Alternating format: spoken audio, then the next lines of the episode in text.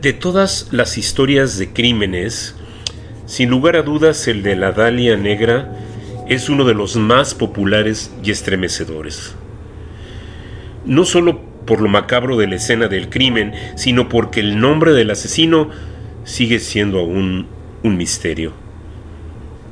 ¿Algún día conoceremos los motivos para este macabro asesinato y quién lo perpetró? No lo sabemos. Mientras tanto, la leyenda crece.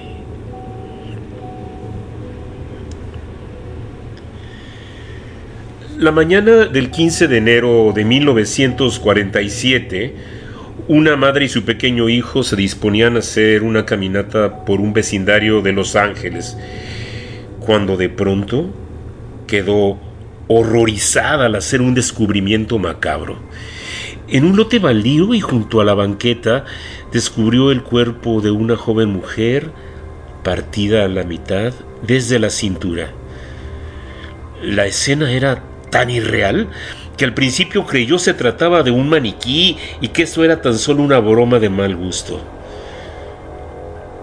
El terror llegó a su cara cuando confirmó que se trataba de un verdadero cuerpo humano. La policía no encontró huellas de sangre en el lugar, lo que indicaba que el asesinato había ocurrido en otro sitio. El cadáver había sido lavado y posteriormente abandonado en un lugar visible para que fuera fácilmente descubierto.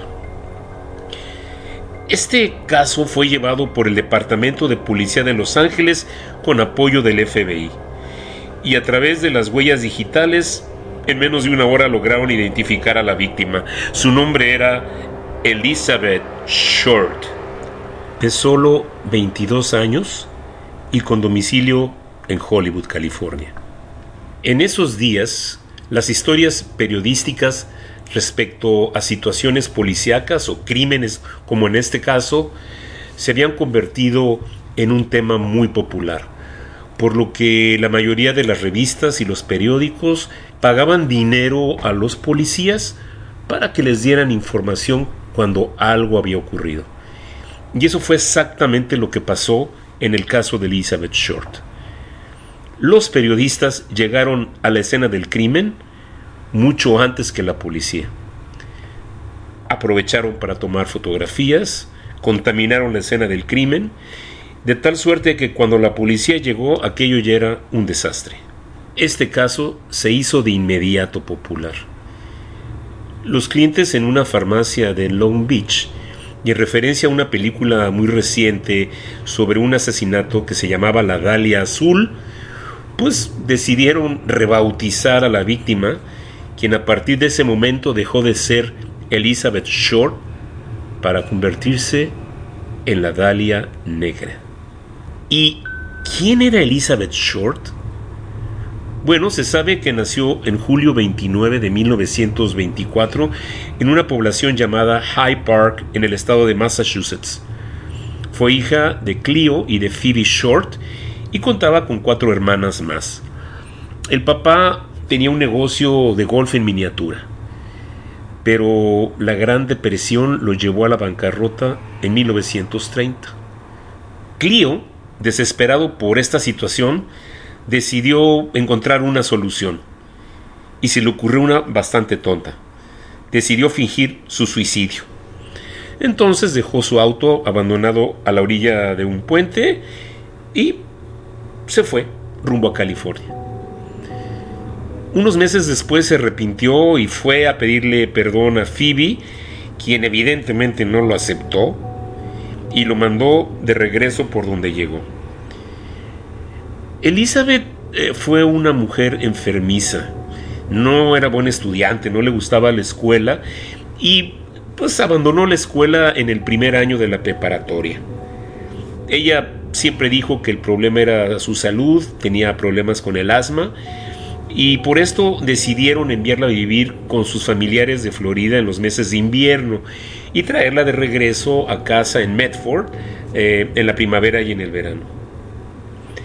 Aunque nunca se restableció una buena relación entre sus padres, Elizabeth nunca perdió el contacto con su papá.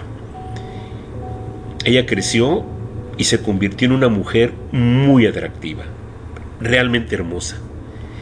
Y como para la mayoría de las mujeres bellas de aquella época, Hollywood pues representaba un poderoso imán. Así que Elizabeth Short se propuso que algún día ella sería famosa en la pantalla grande. O sea, cuando en un pequeño pueblo te dicen que eres extremadamente bella y eres especial, pues evidentemente tienes suficientes motivos para creer que serás una estrella de Hollywood. Pero cuando llegas allá, te despiertas al darte cuenta que hay miles de muchachas bellas en la misma situación que la tuya.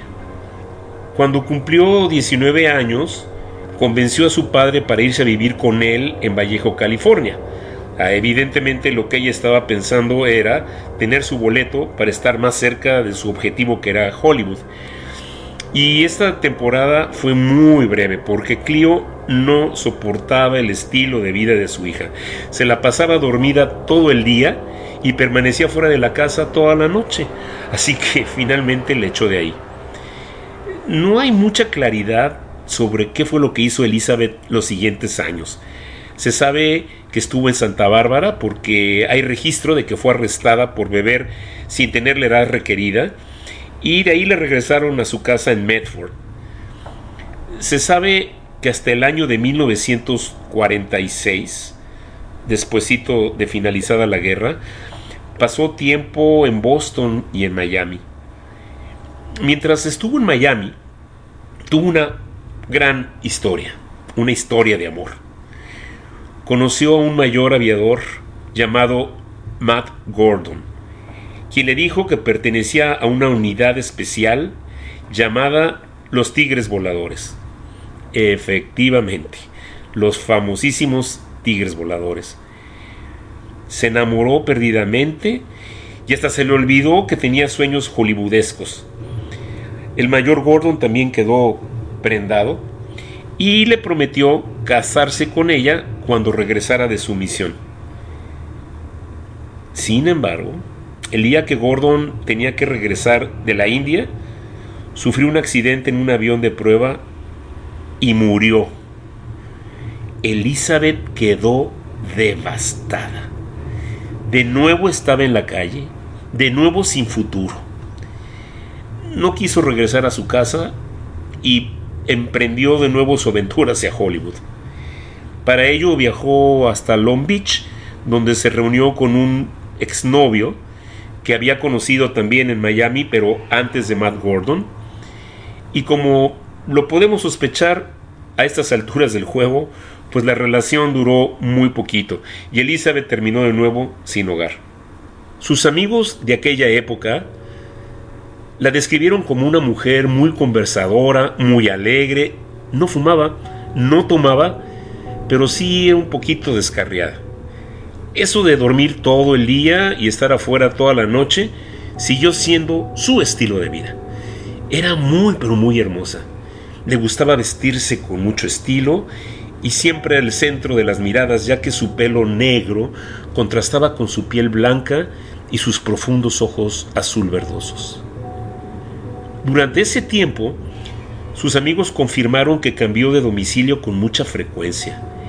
Por los meses de octubre y noviembre de 1946, aparece en la escena otro personaje. El nombre de este señor era Mark Hansen. Elizabeth acabó viviendo en su casa.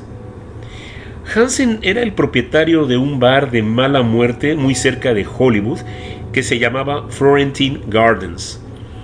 Además se sabía que varias mujeres bellas vivían en su casa porque se encontraba justo a espaldas de su bar. Un mes después, o sea, en diciembre, Elizabeth dejó la casa de Mark Hansen, no se saben las razones, tomó un autobús y se fue rumbo a San Diego.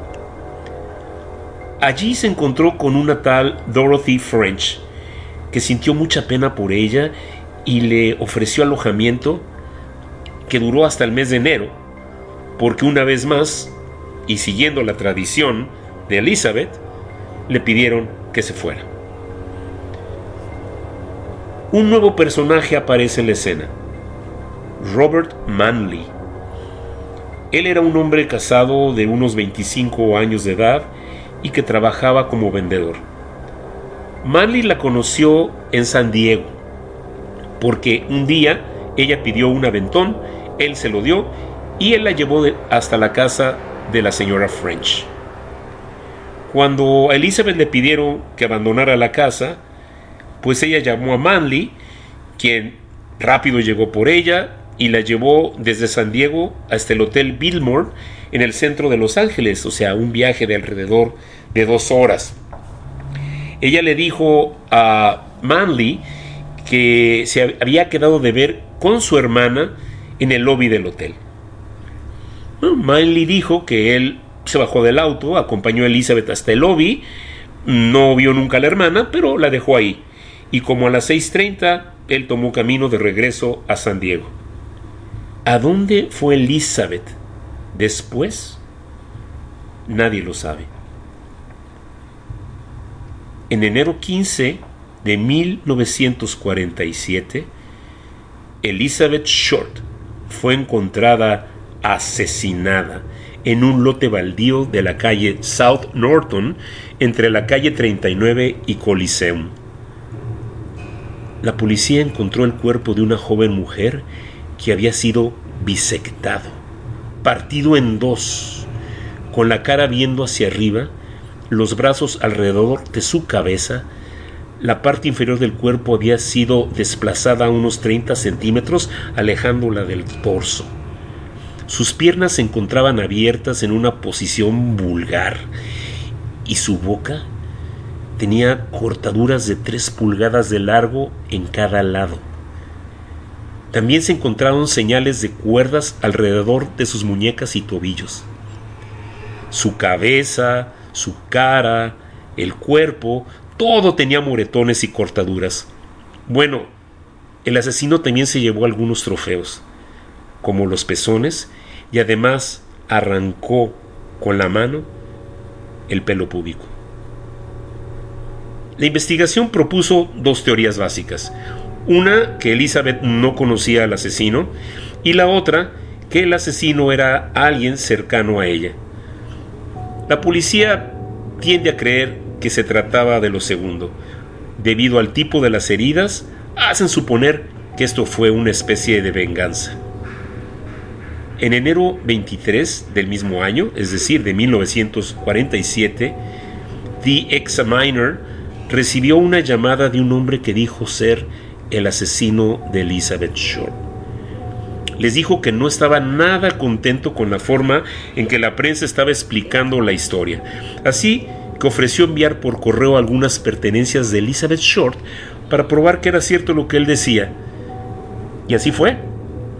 The Examiner recibió un paquete que contenía una carta que estaba formada con los recortes de los periódicos y que incluía el acta de nacimiento, tarjetas de presentación, fotografías y sobre todo una libreta de direcciones con el nombre Mark Hansen. ¿Recordamos quién es Mark Hansen? Bueno, era el sujeto con el que ella se había quedado en la casa que se encontraba detrás del bar. Así que el primer sospechoso del crimen fue Mark Hansen. Cerca de donde se encontró el cadáver y en un bote de basura fueron descubiertos los zapatos y la bolsa de Elizabeth. Estos fueron identificados por el mismísimo Robert Manley. Él era la persona que le había dado el aventón desde San Diego hasta Los Ángeles y que fue la última persona que la vio con vida. Pues así fue como el primer arrestado en este caso fue nuestro amigo Robert Manley. Pero él tenía coartada los días 14 y 15, lo que dijo fue tan sólido que la policía lo dejó en libertad.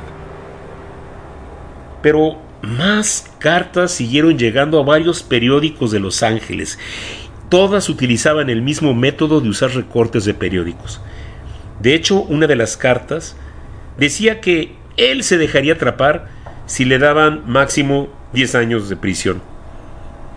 Finalmente, una luz de esperanza llegó al caso, porque en una de las cartas se encontraron huellas digitales.